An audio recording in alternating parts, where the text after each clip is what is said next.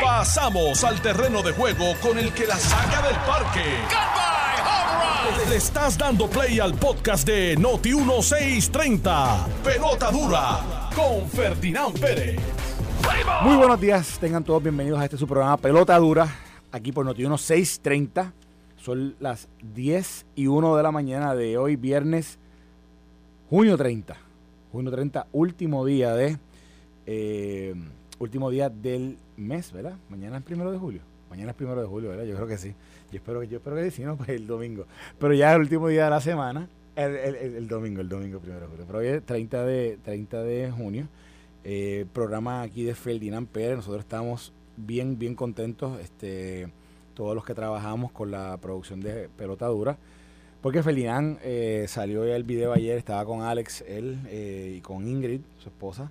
Eh, ya en su última quimioterapia, Ferdinand tocó la campana. No sé si han podido ver el video, pero si van a al Facebook de Jugando Pelota van a poder verlo allí.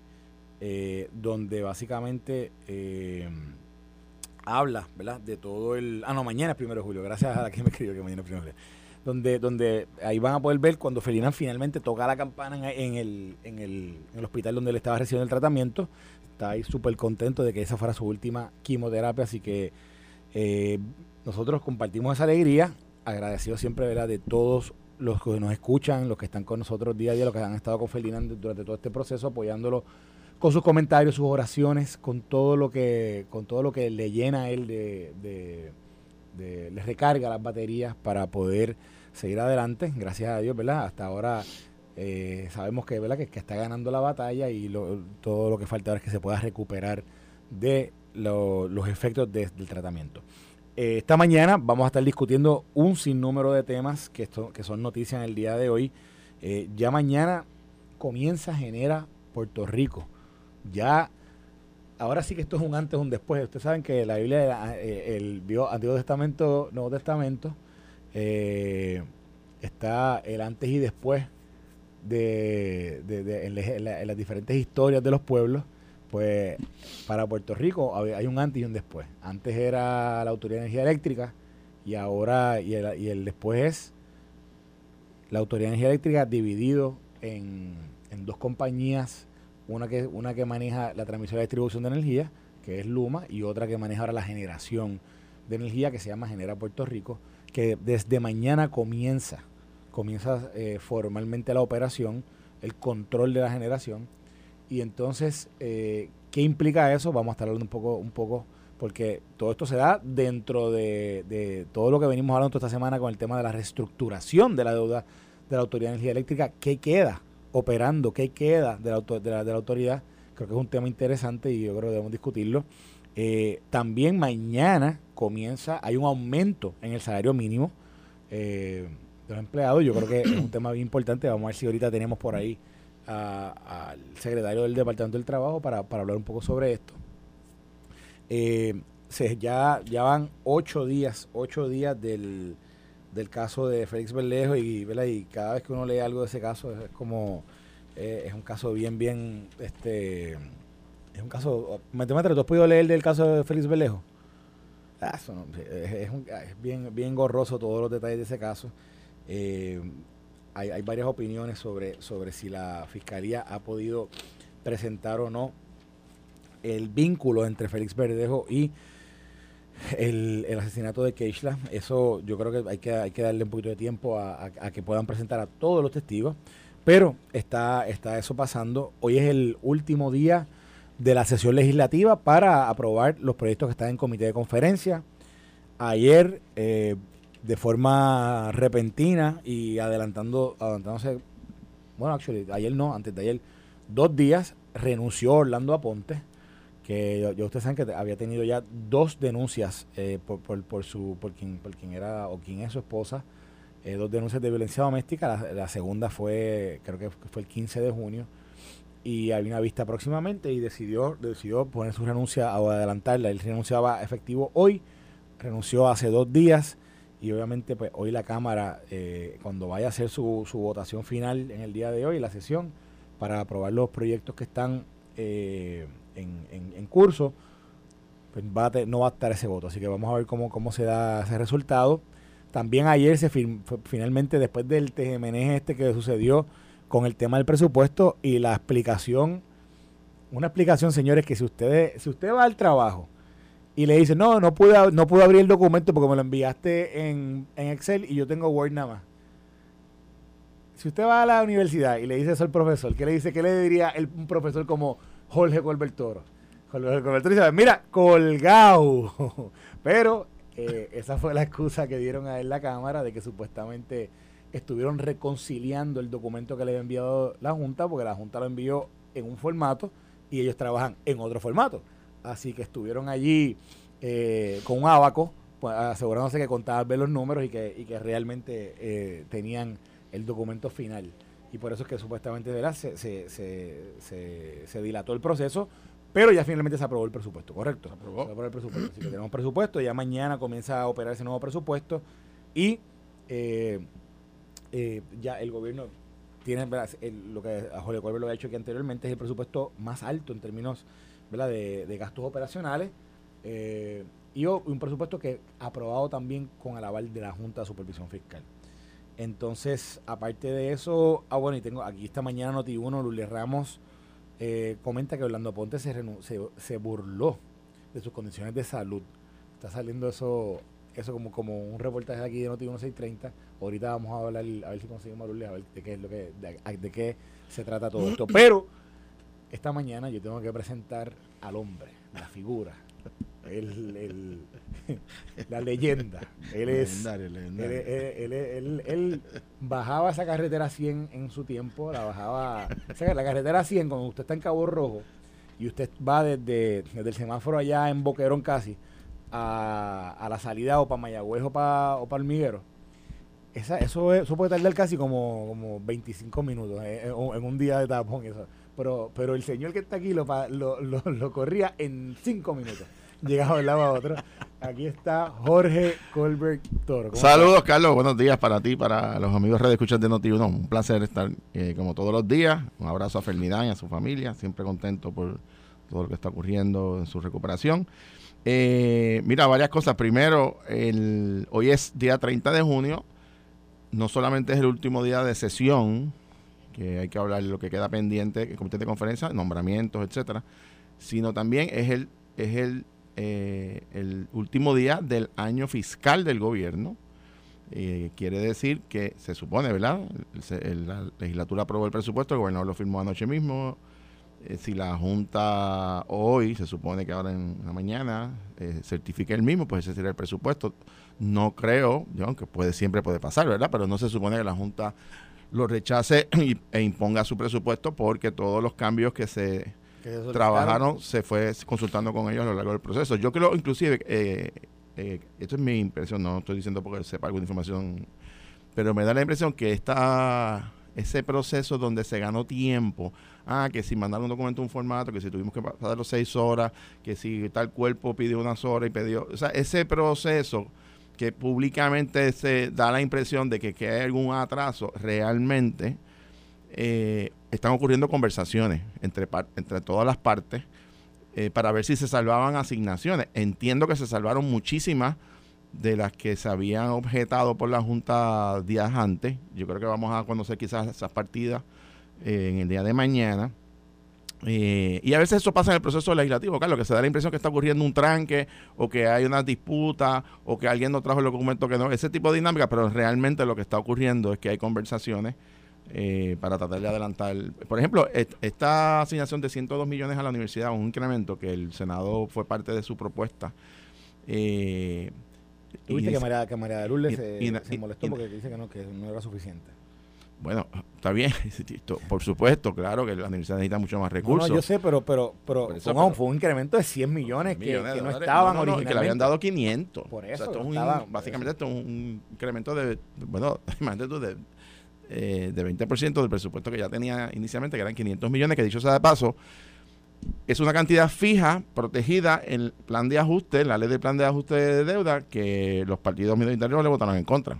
Así que, ¿verdad? Este, cuando te se aseguran una base mínima y, le votas en contra, pues ¿cómo te quejas después? Pues la verdad que no sé. Pero anyway, a lo que voy es que el, hoy termina el año fiscal, Hoy también vencen, eh, Carlos, los nombramientos que el gobernador ha sometido.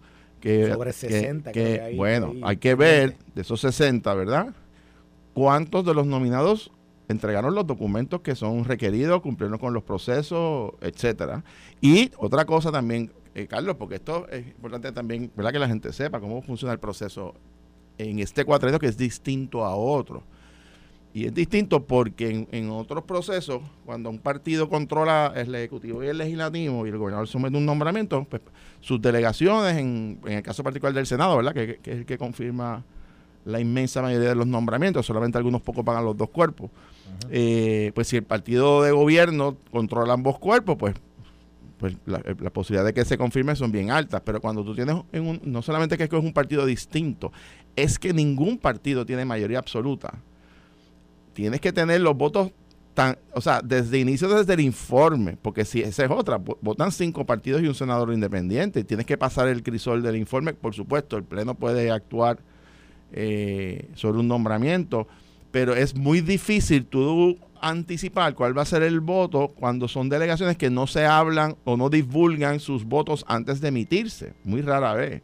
Por lo tanto, a veces ocurre que dicen, bueno, pues vamos a un nombramiento, pero tú no sabes si realmente tiene los votos o no. Entonces el gobernador, cuando no tiene la certeza de que un nombramiento va a contar con el aval de los cinco partidos y un senador independiente, opta por retirar el nombramiento y volverlo a someter al otro día, en este caso mañana, una pregunta- para que tenga, para que una- pueda entrar en receso. Una pregunta, profesor. Eh, el presidente de la Comisión de Elecciones, ese nombramiento. Que, Pues no sé si tiene los votos o no. Pero Sí, está, está, está nombrado, está nombrado para ascenso como juez de Tribunal de Apelaciones. Lo que pasa es, Carlos, ¿tú crees que no tiene los votos? bueno, mira lo que pasa, mira la controversia que, que hay, que me consta que y, y- y es la realidad. Él está ocupando actualmente la presidencia de la Comisión Estatal de Elecciones. Correcto. La ley dice, el código electoral, no estoy hablando ahora de, su- de sus méritos, eso es otra cosa. Los méritos como juez, y puede ser un gran juez, y es un jurista, y es además ingeniero, o sea, no estoy hablando de sus méritos, estoy hablando del proceso. Él es eh, juez actualmente del Tribunal de, Primera Instancia, que se ha sometido su nombramiento para un ascenso, pero a la misma vez ocupa la presidencia de la Comisión Estatal de Elecciones. Hay quien interpreta, a base de la decisión del Tribunal Supremo de hace un año, que el requisito de ser un juez del Tribunal de Apelaciones en el momento de la designación. ¿Qué quiere decir eso? Bueno, que si teóricamente el senador lo confirmara hoy, que es el último día,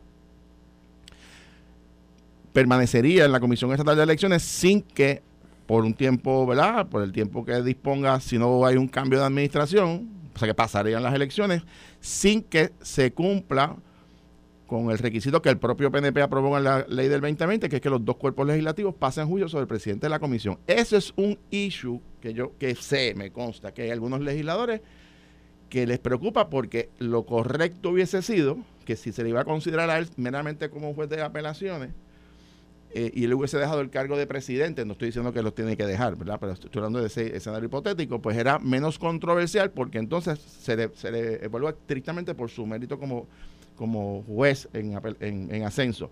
El problema es que la duda que existe es si esto es un subterfugio, subterfugio para que él permanezca en la Comisión Estatal de Elecciones sin el consentimiento de los demás partidos, porque él sigue eh, actuando como presidente de la comisión y el código electoral dice, y esa es la duda que ha existido, no estoy diciendo que pienso que de una forma u otra, simplemente cuál es la discusión que se ha dado, que en el momento de que el, el- el presidente es nombrado tiene que ocupar un cargo de juez. De juez, Entonces la interpretación es si eso de que es cuando lo nombran, quiere decir que si está ocupando el cargo de, de juez y es ascendido, como la ley no estipula específicamente que tendría que regresar, esa era una de las enmiendas que nosotros acordamos con el PNP de que, y, y se votó a favor, pero la Cámara se detuvo, que si a él se le iba a someter para juez eh, de apelativo y se le confirmara, pero para permanecer en la presidencia tiene que regresar a la legislatura. Y yo pienso que eso era lo correcto, porque era el espíritu de la ley original.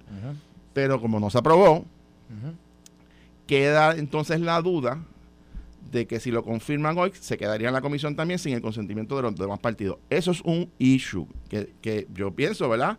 Por las razones que sea, Carlos. Pero- el señor gobernador eh, eh, no lo discutió con los Pero es presidentes un de los issue, re- cuerpos. o sea, un issue real. o sea, es de- un issue real, es una duda real yo creo que... ¿Y, cómo se resuelve? ¿Yendo al tribunal? Bueno, no, se resolvía con la enmienda que nosotros presentamos. Tan sencillo. Eh, nosotros discutimos esto. esto. Esto tú lo hablaste con, con Edwin Mundo. Por supuesto. estaba acordado con Edwin Mundo. Se votó en el Senado. es que el Senado se aprobó ya. Por eso. Esa enmienda se aprobó. Y, esto es lo, y, se detuvo la Cámara.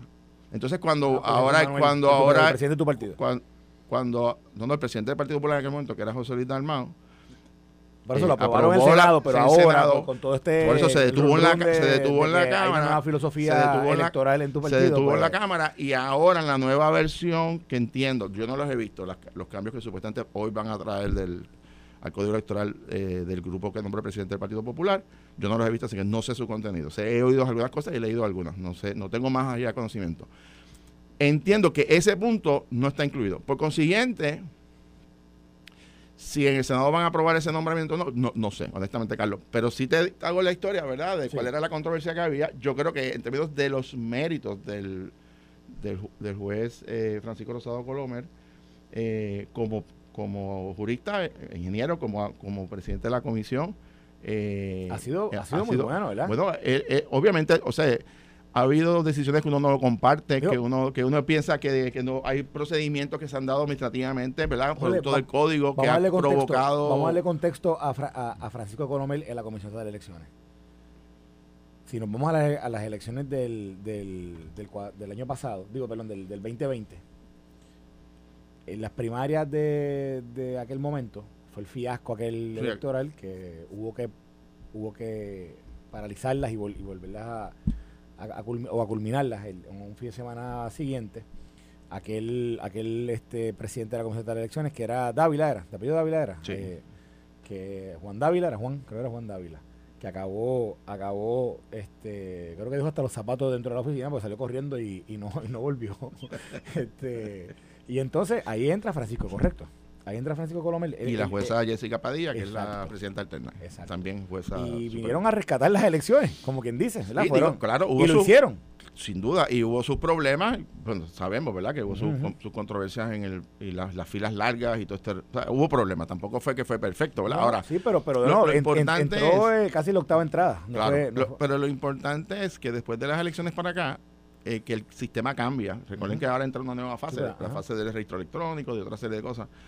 Pues sí se ha hecho un trabajo, ¿verdad? Importantísimo y por lo menos yo, el tiempo que estuvimos ahí, casi dos años, eh, eh, participamos de esos procesos y, puedo decir que si se ah, logran los objetivos. COVID, había COVID en esa época. O sea, esas elecciones se dieron con COVID. Ah, hablando del 2020, tú estás hablando. Sí, por eso, sí, Por eso, pero lo que tengo que decir es que luego de las elecciones, el, la comisión se ha ido moviendo a cumplir con, los, con la parte de, la tecnología, básicamente. Y eso y eso pues, va muy bien. Ahora, ah, que hay múltiples controversias sin resolver que ha habido momentos donde los partidos y el Partido Popular ha votado de manera distinta o ha tenido diferencias. Bueno, es parte del proceso. Nadie está diciendo que él ha tomado decisiones que uno no, no comparte la visión como él como presidente, pues es otra cosa. Pero en los méritos de él para ser considerado como juez de apelaciones, ¿verdad? Que se debe referir a su función como juez, eh, eh, honestamente, y su experiencia y demás, su temple, etcétera. Pues eso es una manera, yo te diría que en circunstancias correctas, pues probablemente las posibilidades de que fuese confirmado fueran bien altas. Pero ¿qué pasa? Como, y lo digo públicamente, ese, es mi, mi, parecer, lo digo con mayor respeto, pero yo creo que, o sea, el, el gobernador falló en, en sentarse, particularmente el presidente del Senado, a decirle, mira, que este nombramiento para eh, el, el para ascenso tiene una peculiaridad que es que presenta la Comisión Estatal de Elecciones y porque el presidente del Senado le dijo, pues, lo, hubiese dicho como hicimos con las enmiendas, bueno, pues se atiende el problema con la enmienda que se aprobó en el Senado, la delegación PNP votó a favor, donde se le obliga a la persona, si, si usted gobernador lo quiere retener en la presidencia, tiene que regresar a los dos cuerpos, Cámara y Senado, porque esa es la ley del 2020 que el PNP puso. Porque si no lo hace, que lo, hubiese, lo correcto hubiese sido eh, acordar con el presidente del Senado los nombramientos, ¿verdad? De si es que iba a ascender a la jueza Padilla y nombrarle un alterno, lo que fuese, eh, antes de, este, de esta fecha. El problema es que eso no ocurrió, por lo tanto, se quedó en la mente de los senadores si esto realmente era una estrategia para retener al juez Rosado Colomer sin que se sometiera al proceso de confirmación de los dos cuerpos. Y esa duda que se existe hoy en las mentes de muchos senadores es lo que puede ser determinante si lo confirman o no. Pues, yo no lo sé, honestamente, qué, van a hacer, o si no van a actuar, o si lo confirman, o no, sé. Y si no lo confirmaran, ¿cuál sería cuál sería el escenario bueno, de la si no lo confirman como juez de apelaciones, pues Jessica se sigue- convierte no, no, sigue siendo juez de, hasta creo que es el primero. no, no, pero, pero de- de- de como- no, no, sigue siendo ocupar la presidenta- presidencia. sigue, sigue siendo presidente de la Comisión de Elecciones hasta diciembre, porque tiene que ser juez. Y como su término como juez superior se vence en diciembre, pues él per- permanecería seis meses más de presidente y eventualmente la salida es automática, porque él no deja, deja de ser ¿Quién, juez. quién, quién es el que quién es el que mayor confusión tiene en el Senado sobre esta situación? De- de- no, no es, no es no, confusión. o duda, pues la duda, O sea, no, duda. no es, no es confusión. duda. No, no, no, no es confusión. Que es duda. Es, no, no es duda. Es que ok. ¿Y es? entienden que o Ah, sea, pues están claros en que en- la interpretación Ah, es, bueno, senadores, asesores legales, se ha consultado con ex eh, miembros de la Comisión de Elecciones, en juristas, académicos, la, la conclusión que, es que la- a base de la decisión del Tribunal Supremo es altamente probable que si se confirma como juez de las apelaciones, el gobernador no tiene que someterlo de nuevo y se quedaría sentado allí hasta 2000, hasta, bueno, hasta que venga un nuevo gobernador o se venza su término porque la decisión del Supremo dice y el y el PPD no quiere que él se quede ahí. no, el. PPD quiere que si se va a quedar en la comisión, pase por el crisol de la Asamblea Legislativa. Por eso es que Que inclusive, vaya- que- pero, pero porque la, te pregunto. Francisco Colomer no, no es conocido por el PPD actualmente, o sea, no, no, ha, no- no ha pasado por un no, crisol, No, no, no, no, con- por, Lo que- un, por un crisol Lo que, eh, en, en términos profesionales. que él entra en el 2020, lo sé. cuando estaba otra administración, no, no era mayoría parlamentaria, Lo, lo PNP. sé, pero, pero, pero, bien, pero, pero algo, algo interesante de ese de, de- del, de la- del manejo del proceso de la Comisión Estatal de Elecciones durante este último, o los últimos dos o tres años de este, de, bueno, los dos años y medio de este cuatrenio y, y el tiempo que él estuvo, él pasó por un proceso, se ha, ha- ha- se ha mantenido, se ha quedado allí. Y, y, el, y el pueblo, y ustedes, tú trabajaste con él allí, Ujú. mano a mano, entonces, como, como parte de, como siendo comisionado electoral alterno del PPD. eh. Y, en ese sentido, se, ¿tú no crees que, que tú de verdad piensas que tendría que volver a pasar por Bueno, confirmación? Es que lo que ocurre es, Carlos. Es que ya pasó. No, no, no, pero escucha, escucha. No pasó en este cuatrenio, pero pasó. Sí, pero se le vence su término como juez. Entonces, la Pero ley, sí, pero el código... bien, pues, que- eh, pero, pero vamos a darle el término de web para que pueda seguir porque lo ha hecho un buen trabajo. espérate, está bien, esa es una visión, una manera de verla. La otra manera de ¿Tú verla... piensas que ha hecho un mal trabajo? la-? Yo no estoy diciendo que haciendo un mal trabajo, estoy No, diciendo, pero es que para mí, yo me pongo los zapatos de los legisladores, ¿verdad? Porque yo estuve en la, en la no estuve en el Senado, Ajá. estuve en la Cámara. Ajá. Para los legisladores, confirmar a una persona que se va a quedar en un cargo que se supone vaya a confirmación de ambos cuerpos es renunciar a prerrogativas constitucionales. Por eso es que el PNP vota a favor de la enmienda, de que, de que regrese y venga a los dos cuerpos. ¿Por qué? Porque los PNP, pienso yo, ¿verdad? Saben, hoy es mayoría, puede ser mayoría, los mismos partidos de minoría pueden ser mayoría eventualmente, pero la prerrogativa constitucional de, de consejo y consentimiento de los nombramientos del Poder Legislativo no se entregan. Punto. Entonces, la ley que ordena que un presidente de la comisión o presidenta vaya a los dos cuerpos, la legisló el PNP en el 2020. Por lo tanto, el Partido Popular lo que le dijo es PNP, cumple con tu propia ley, porque la quieres burlar. Por eso es que el PNP se da cuenta, su portavoz Rivera Chat, el Carmelo que estuvo aquí, y acceden y dicen, es verdad, si se va a quedar en el término, que será un término indefinido a base de la decisión del Supremo, tiene que volver a los dos cuerpos. Me sigue, y esa es la enmienda que se aprueba. Es un de- es una protección a la prerrogativa constitucional. No tiene que ver con los méritos del juez, que, que- que es meritorio No, y tiene y- y- respeto. y entiendo- es que es un posición, asunto entiendo, de la pero- prerrogativa constitucional, porque es como tú renunciar. Porque o sea, tú no puedes. mira, o sea, lo que, lo que estaría planteando o tratando de hacer es que en virtud de una persona en particular, los ambos cuerpos legislativos, una rama constitucional, renuncia a su prerrogativa constitucional, eso, eso no va a pasar nunca jamás en la vida, ni bajo el PNP, ni bajo el PPD, ni bajo el PIB, ni bajo quien sea. ¿Por qué? Bueno, porque esa es una función inherente del Poder Legislativo, Consejo y Consentimiento de Nombramiento. En este caso, esto es un nombramiento, mira si es de, de alto interés público, que va a los dos cuerpos. Ahora, como eso no se aprobó, Carlos, pues entonces, ¿qué queda vigente? El Estado de Derecho va a ser la decisión del Tribunal Supremo, que quiere decir que mientras no venga su sucesor, el que está, se queda sentado. Si el juez Rosado Colomer se confirma como juez de apelaciones, la interpretación de la mayoría de la gente que ha mi- ha examinado estos constitucionales, abogados, jueces, o sea, ex jueces, es que él se quedaría sentado allí sin tener que ir a la legislatura y el gobernador básicamente resuelve su problema, pero coloca a los partidos de minoría en una condición donde no participarían de ese proceso. Y eso para mí, pues va por encima de la persona que sea, ¿verdad? Porque es una prerrogativa constitucional. Yo creo que el propio juez lo entiende. Eh, y nosotros lo discutimos con él. O sea, digo, obviamente él, él, cuando hacíamos, dialogábamos así, él nunca emitía una opinión porque por supuesto son, es juez, ¿verdad? Pero le planteamos, mire juez, o sea, que hay unas interrogantes eh, y siempre fue muy amable, muy muy muy respetuoso con nosotros y, digo, muchas veces nos falló en contra y bueno, pues es parte pareciera, del proceso. Pareciera por ahí que el PPD como que no lo quiere dejar, pero eso lo vamos Bueno, a el presidente, espérate, yo estoy hablando estoy, hago una distinción de la posición de José Luis Dalmau, de nosotros cuando estábamos en el partido, la posición del presidente del Partido Popular, comunicado por su secretario general, el amigo Gerardo Toñito Cruz, es que el Partido Popular no quiere que el presidente actual permanezca en la comisión eh, y, y, bueno, esas fue las instrucciones que se ha emitido por, el, por el presidente. Así que si eso va a tener un efecto sobre los senadores, es probable. Posiblemente. Porque el presidente no. Bueno, eh, está buena la discusión, gracias Ole por todas esas explicaciones. Siempre. Este, se nos quedó el código de, de código de, Lo- lo- de lo- orden público de San Juan. que- lo, vamos, lo vamos a tocar Vamos ahora. Eh, lo que te quería comentar es que ahora vamos a tener ya mismo en la, en la próxima entrada, vamos a estar hablando sobre el tema del salario mínimo. Importante. que entra, que entra en vigor mañana, el aumento del salario mínimo. Y si a usted le gusta la siracha, ¿A qué? ¿tú sabes la siracha? Yo soy de Cabo Rojo. ¿Qué Chico, la, el- el- el- la salsa esta que es picosa, que es como vietnamita, que Así. eso es, eso es riquísimo, lo, más- lo así Pero- pero spicy la- es salsa barbecue. La siracha está... está ¿De qué pueblo tú eh, eres? Yo, yo, yo, yo me crié aquí cerca, pero, pero viví mi última etapa de vida en, en Sabana Grande. Ah, sí, Cerquita tú tuyo, también. cerquita tuyo. Sí, Eh, la, la siracha, hay una, hay una escasez de siracha Ajá. y el pote se está vendiendo 120 pesos. En Yo serio. después te cuento- yo después Yo te no tengo la menor idea de lo que tú estás hablando.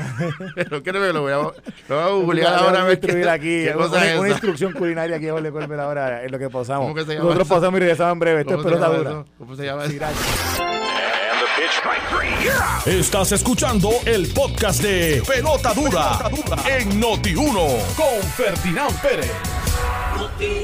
Sriracha, sriracha. Mira, Mira, tenemos un poquito de sriracha por ahí. Mira ya. Realmente maestra que, que- me ha escrito todo el mundo, mano. Ahora, Jorge Mire, ya. esto es pique. Pues si me dicen que es pique, pero es que tú pones un nombre tan Pero- pero es que sofisticado. es que la sriracha no, Ah, es, no es el ah, pique que tú, no es el pique ese que tú compras el tabaco, pero, pues, pero tú por me dices ahí. el pique rojo y me, entonces me pones un nombre tan... Mira, eso tiene... Ya de hecho un experto, mandaron fotos. tú, Gracias a Dios, me mandó aquí. Mira, esto tiene eh, chili, eh, digo, ellos le llaman jalapeño. Jalapeño. eh, pimiento jalapeño, vinagre, eh, ajo, sal y azúcar. Y el problema es, la crisis es... ¿De dónde, de dónde, de dónde, de dónde viene la Bueno, que- que- ¿Quién se la bueno, que en, en México hay una escasez de los de los Jalapeño jalapeños rojo. pimientos rojos y ha bajado el inventario y por eso es que ahora conseguirlos más caros porque no es que va a desaparecer, es que su producción se ha limitado por la sequía. Sí. Y, Así que ya Y aprendí entonces- algo nuevo hoy, fíjate. Tú ayer aprendiste algo nuevo y yo hoy. ¿Qué fue lo que yo aprendí de él? Que Proyecto Dignidad es un partido que Ah, propone la que anexión tiene- que contributiva. tiene- ¿Verdad que sí? Pues, yo, yo aprendí lo que decir Hacha. Tú un programa educativo para que tú veas. Exactamente, Ah, exactamente. Mira, y hablando de educación, oye, eh, mañana, ah. mañana entra en vigor el, un aumento al salario mínimo. Uh, salario mínimo. Y para explicarnos bien los detalles de todo lo que va a estar sucediendo mañana, tenemos aquí al supersecretario del Departamento del Trabajo, el licenciado Gabriel Maldonado. Aquí le damos los buenos días y la bienvenida a Pelota Dura.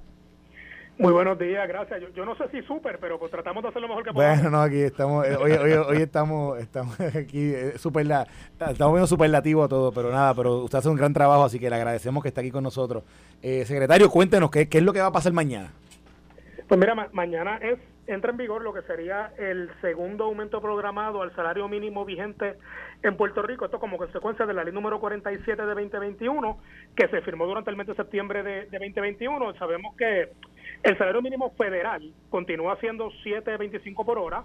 Nosotros acá en Puerto Rico, eh, a partir del, del mes de enero del año pasado, 2022, lo subimos a 8.50 y ahora entra este segundo aumento que lo sube a 9.50 a partir de mañana sábado. Ok, ¿y quiénes se benefician? ¿A qué- a- ¿Dónde aplica esto? Pues mira, en términos generales, esto le va a aplicar a empleados que trabajen para patronos que estén cubiertos por las disposiciones de la Ley Federal eh, de Normas Razonables del Trabajo, esta es la Fair Labor Standards Act. Eh, en resumen, eh, virtualmente a casi todo el mundo, porque esa, esa ley es bien amplia en su aplicación, hay algunas excepciones, por ejemplo, el, gobierno central, municipios, no le aplica, salvo aquellas corporaciones públicas que operan como negocio privado. Okay eh, no le aplica al sector de la agricultura, para eso la ley crea una comisión evaluadora de salario mínimo que tiene que hacer unos trabajos basados en estudios económicos, eh, tanto para este sector y, otros sectores también que manda la ley.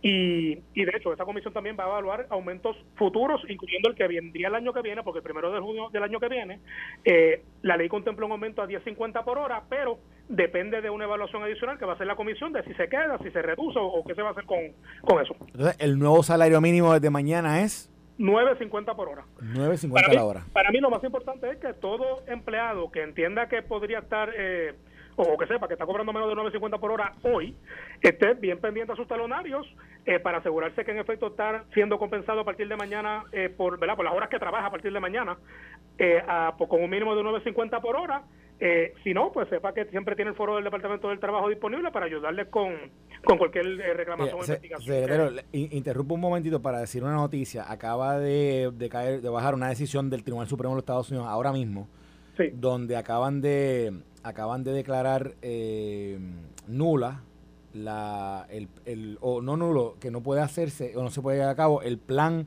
que tenía Joe Biden de eliminar 400 millones 400 billones de dólares en, en, préstamos estudiantiles.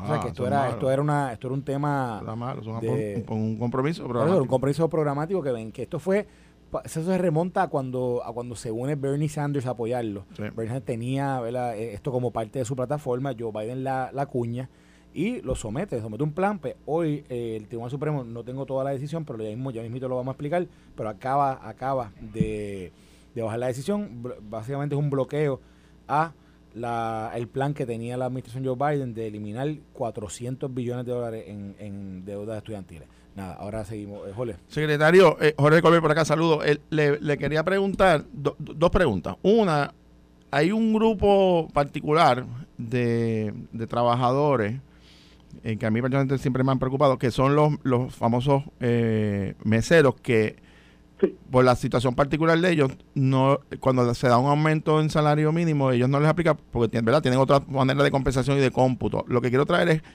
eh, eh, ¿verdad? porque se han quedado creo que todavía en dos y pico. Eh, y segundo, el, yo conversaba con su antiguo colega, ex secretario del Trabajo, Carlos Rivera, el otro día y me explicaba que depende en los cómputos de los arreglos que hagan los trabajadores con los patronos y, mi pregunta es, primero, ¿qué va a pasar con este grupo? Porque obviamente no van a ser partícipes de este, de este incremento si se, si se hay una manera que departamento un trabajo o, requeriría legislación para tratar de ver que mejoren las condiciones. Entiendo por el número que leí hace unos días, estamos hablando de cerca de 47 mil personas que trabajan como meseros o de algún esfuerzo, algún tipo de trabajo en restaurantes y demás. Sé que la gente de Azores, ¿verdad?, ha puesto el grito en el cielo como otros eh, para cualquier legislación que incremente, como otros sectores también que se han opuesto a este aumento que empieza mañana, por el efecto que puede tener inflacionario y demás, y en los efectos de costos de, ¿verdad? de, llevar a cabo de operaciones. Eh, eh, pero la realidad es que hacer la política pública, también ha habido unos reclamos de mejorar los salarios de los trabajos de hace tantos años. así que mi primera pregunta es, ¿qué va a pasar con el tema de los meseros? Y segundo, el término del efecto que pueda tener inflacionario o de aumento de los costos operacionales, qué eh, contingencia el gobierno está preparando o qué atención a esos reclamos de, del comercio también, ¿verdad? Que tiene también su derecho a pedir eh, que se les escuche. Pues mira, eh, eh, voy a empezar por, por la última. Yo, yo ¿verdad? Eh, y, algo que he discutido mucho yo personalmente también. en términos de cuál va a ser el impacto en términos operacionales de un negocio, ¿verdad? Porque obviamente cuando hablamos de un aumento del salario mínimo, no podemos desatender de, que, de, que, implica un costo, ¿no? Es un, costo adicional de nómina que, podrían tener. si bien eso es una realidad al, al tú subir el, el, lo que te va a costar por hora un empleado, lo cierto es que el mercado laboral actual eh, ya tenemos muchísimos patronos que como quiera están pagando por encima del nuevo 50 que va a entrar en juego mañana. Eh, eso no quiere decir que no haya personas que todavía devengan el mínimo eh, y, que no vaya a continuar siendo así para, para eh, muchas clasificaciones ocupacionales y, obviamente habría que entrar patrono por patrono a ver, dependiendo de, su tamaño y capacidad económica y operaciones, ver el universo completo de, quiénes son realmente los que estarían en esta situación, pero en general Oye, en Puerto Rico hoy día, conforme a la data más reciente que tenemos, que corresponde a mayo de 2022, el salario promedio por hora son 15 dólares con 54 centavos.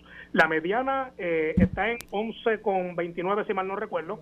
Así que estamos bastante por encima, en términos generales, eh, de, lo, de lo que es ese ese nuevo salario mínimo. Por eso es que yo siempre comento de que, mira, o sea, no, es que no tenga impacto, pero el impacto es o va a ser mucho menor por el comportamiento que tenemos en el mercado laboral hoy día en comparación a que si hubiéramos eh, hecho esto tal vez 3, 4, 5 años atrás.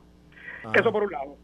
Eh, por otro lado, ¿verdad? Y un poco la pregunta de los eh, lo que tiene que ver con los meseros, no solamente los meseros, ¿verdad? E, este tema de, de propinas realmente te va a aplicar a cualquier empleado que que, reciba propina, ¿no? O sea, en, términos, en términos generales, obviamente, la, ley, esto también se contempla bajo la Fair Labor Standards Act y hay unas situaciones bien específicas de cuándo aplica, cuándo no y cómo tú tienes que, hacer esta dinámica y, y, cuándo vas a hacer la distinción, pero en términos generales, el empleado que reciben propina. Sí que pueden ser meseros, puede ser bartenders, eh, puede ser un empleado de un vale parking.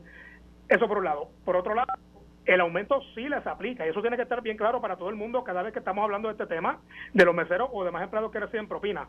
Aquí la distinción es que el que recibe propina, el patrono puede optar a acogerse bajo la ley federal como lo que se conoce como un tip wage credit, que eso no es otra cosa que se le permite al patrono que le pueda pagar dos dólares con 13 centavos por hora directamente del bolsillo del patrono al empleado y que sumado a las propinas que recibe el empleado siempre tiene que alcanzar el mínimo vigente en Puerto Rico a partir de mañana 9.50. Así que dentro de esa dinámica es que se da toda discusión de, si ese 2.13 que paga inicialmente eh, es suficiente o no. Eh, pero realmente el empleado que recibe propina tiene que ganar como mínimo 9.50 a partir de mañana, así que así les aplica. Lo que pasa es que como tú llegas a 9.50 pues es un poquito distinto, porque tienes que tomar en consideración la propina. Eh, para mí yo creo que eso es lo más importante de esta discusión, porque a veces yo creo que se, pierde un poco el, tema de que sí les aplica la ley, lo que, lo que pasa es que la manera de poder llegar a ese número es un poco distinta. Bueno. ¿Y, hay alguna algún grupo de, eh, se me había olvidado preguntarle al secretario, algún grupo de empleados del sector público que puede caer, porque esto es básicamente el sector privado, pero eh, ¿hay instancias donde empleados del sector público tengan ingresos por eh, menos del salario mínimo si, si, si hubiese algún tipo de de reclamo o algo que pueden hacer o no. Bueno, eso es lo que mencionaba ahorita. O sea, nosotros, pues, hay, muchas leyes laborales que van dirigidas al sector privado, como esta, eh, pero que siempre, o, no siempre, porque, porque hay algunas que no, pero hay muchas, incluyendo esta, que te hacen una excepción a la excepción, y es que te dicen, mira, esto no aplica al gobierno, salvo aquellas corporaciones públicas o instrumentalidades que operan como negocio privado. Eh, que ahí, pues, ¿verdad? Hablamos de la clásica. Pues, Las corporaciones públicas. Prepa, acueducto, ¿verdad? Ese tipo de corporación pública. Ok, Muy bien. Muy bien. Bueno, secretario, oiga, secretario, una pregunta que esto, no sé si esto no tiene que ver nada con, con, el aumento de salario. ¿Usted sabe lo que es la siracha? Eh, sí, sí, Yo, me gusta. ¿Cómo, cómo? Sí, la, la siracha. Sí, la salsa, la salsa picante. Sí, sí, claro, sí, no, a mí me encanta eso. No, lo que pasa es que estamos aquí hablando ahorita con el Colby. Vamos a hacer un reportaje investigativo. Jorge estaba perdido con que era la siracha. Ah, pero... Bueno, yo, por lo menos en mi caso, yo, yo, soy fanático de los picas, así que... Ah, de Bueno, pero, pues, pues, pues, pues, secretario, no sé si sabe que, que, hay, que hay una escasez de jalapeño rojo allá en México y entonces la siracha está escasa. Ahora el pote de siracha está a 70 dólares. ¿En serio? Sí, a 70 dólares. ese, tema de la siracha lleva ya un tiempito dando vuelta porque no, es la primera vez que, enfrentamos problemas con, con, la producción. Y, usted, si usted le gusta el pique, si, usted no usa sriracha, ¿qué, ¿qué, salsa usted usa? no, pues yo, yo, yo, trato siempre, ¿verdad? En la, medida que se pueda, yo, eh, obviamente la sriracha no es local, pero, pero también compramos eh, salsas locales de acá. El pique local, el pique, el pique local es bueno. Hay un piquecito por ahí que es de aguacate, que lo hacen aquí localmente. Le hacen como, un saborcito de aguacate que es bien rico. Pero nada, secretario, gracias mil por estar con nosotros esta mañana. Súper agradecido por esta información. Súper importante desde mañana primero de julio el salario mínimo aumenta para muchos trabajadores en Puerto Rico y ahí los detalles los, se los dio el secretario del Departamento del Trabajo, Gabriel Maldonado. Que tenga buen día. Buen día, la hablan siempre. Carlos, sí. acaba de salir, esto buenas noticias. Cuenta. Eh, Cuenta que encontraron, encontraron, a la, encontraron a la Peña. Peña de más. Esto acaba de salir a las 10 y 44. ¿Hace qué? Hace tres minutos. tres minutos. La Junta de Supervisión Fiscal votó y aprobó unánimemente el presupuesto, aprobado por la Asamblea Legislativa y por el señor gobernador y dice, estoy citando, que el presupuesto de este año se ha aprobado dentro de los parámetros fiscalmente responsables utilizando los medios de financiamiento, dijo el director ejecutivo. Robert eh, Y que el presupuesto aprobado por la Asamblea Legislativa y firmado por el gobernador Pedro Pierluisi cumple con todos los requisitos que ese ente había exigido. Muy bien. Pues buen trabajo en conjunto ahí de... Felicitaciones a los presidentes José Luis Armado, Rafael Tatito Hernández, los presidentes de Hacienda Zaragoza y Susanta, a los, a los, a los, a los legisladores de las demás delegaciones que votaron a favor, al gobernador que lo firmó y que estuvo todo ese proceso. Eso es buenas noticias, Carlos, porque... O sea, que gracias a Dios Jesús Santa pudo pudo eh, abrir el documento en Ay, bendito, eso, eso, eso, eso para decirte que estaban allí, ya, tú sabes, un rudazo limpio, peleando, dando la pelea. Pero te voy a decir, hay que ver ahora las partidas eh, que cortaron y las que aprobaron. Y hay, una hay una, una, parte importante, Carlos, que habíamos conversado ayer de la carta que había enviado la Junta, de que estaba, que yo te había adelantado que una de las asignaciones que habían puesto bajo la mira era la que pudiese implicar sobre los empleados de la rama judicial, porque la, Junta había puesto en, su carta que iba a aplicar solamente a los empleados de carrera y eso dejaba fuera de los 4.200 como mil y pico de empleados. Eh, y la jueza presidenta hoy que sale un, un reportaje interesantísimo que también quiero comentarlo, Carlos, el, eh, se corrigió en ese texto, por lo tanto, la, el plan de clasificación le va a aplicar a todos los 4.200, quiere decir que eh, tendrían aumento. Eh, otro dato importante, Carlos, que tú y yo lo habíamos comentado aquí, yo te había adelantado que era una cosa que había que estar pendiente. La jueza presidenta acaba de revelar, cosa que no había hecho, datos del plan. Dice ella que de los 4.000 y pico, solamente cuatro personas no tendrían aumento porque sus escalas están por encima de la mediana del, ¿verdad? del sector. El resto todos tienen aumento y nadie, cero, recibe reducción salarial. ¿Te acuerdas que yo te había dicho que eso los legisladores para ellos era indispensable porque había otros planes de clasificación? Traje el ejemplo de la Comisión Estatal de Elecciones, que sí, que hubo gente que le bajaron el salario y que si ese plan, como se sometió, implicaba reducciones salariales a los empleados de la rama judicial, difícilmente iba a tener los votos para los aumentos a los jueces, que es lo que puede votar la legislatura. Pero la presidenta ha explicado que el plan que ella ha sometido y que espera que confíe y que entiende que la, que la Junta va a ratificar, eh, nadie, a nadie le bajan el sueldo, a todo el mundo, menos a cuatro que por sus escalas ya están en, en, en la cantidad correcta. Por lo tanto, prácticamente, qué sé yo, el 99% de la gente... ¿Tú crees que hay una solicitud eh, del gobernador al, a, la, a la rama legislativa para una sesión extraordinaria? Bueno, yo, yo creo... Para atender el caso del aumento... Bueno, el gobernador, yo, hay dos temas ahí, porque si esto se resuelve y la Junta emite la certificación, que yo creo que si se acaba de aprobar el presupuesto es altamente probable que lo haga entonces, y se atendería, ¿verdad?, la, la, la preocupación genuina, como había enseñado de los miembros de la Asamblea Legislativa, de que entonces todo el mundo va a tener aumento y que nadie va a tener reducción eh, estaría el camino abierto a eso. Claro, ahora depende del gobernador convocar una extraordinaria, no solamente para ese proyecto de los jueces, sino también para el proyecto de la reforma contributiva que quedó pendiente. Pero el gobernador dijo que ahora mismo no está inclinado por, por convocar. Así que el plan B, que tú y yo lo habíamos adelantado, es si se va a aprobar entonces en agosto con efecto retroactivo el primero de julio. Vamos a ver cómo explica eso. Mira, el tema de la siracha, voy a, entrar con la siracha. Es que lo que pasa es que hay mucha gente que nos sigue. hay mucha gente que nos sigue que está, que participa. Está todo el mundo escribiendo sobre la siracha. que vive, no, no, que vive en los estados. Los estados, eh, la siracha se utiliza mucho. Por ejemplo, yo no sé si alguna vez, eh, tú, alguna vez tú has tomado sopa vietnamita, lo que llaman la, el, el PHO, el FO soup. Pero, pero, by the way, que en, en, Washington, en Virginia, los nombres de los nombres de los restaurantes de, la sopa vietnamita es, bien, es bien curioso porque lo que tienen es un número. Es FOSUP número 55, número 56, número así. ¿Qué pasa? Cuando tú vas, e, e, ellos estos son como una sopa de, de noodle, un noodle soup con un caldo particular que, hacen que hacen ellos. Y ellos le ponen diferentes salsas, pero la salsa, obviamente, el toque importante es el pique. Pues ellos te, ellos te, ellos te slicean el jalapeño y te lo tienen en un plato aparte, pero entonces la sriracha es lo que le da, entonces el otro toque ese eh, un poquito más peposo. Eh, pues, Mira.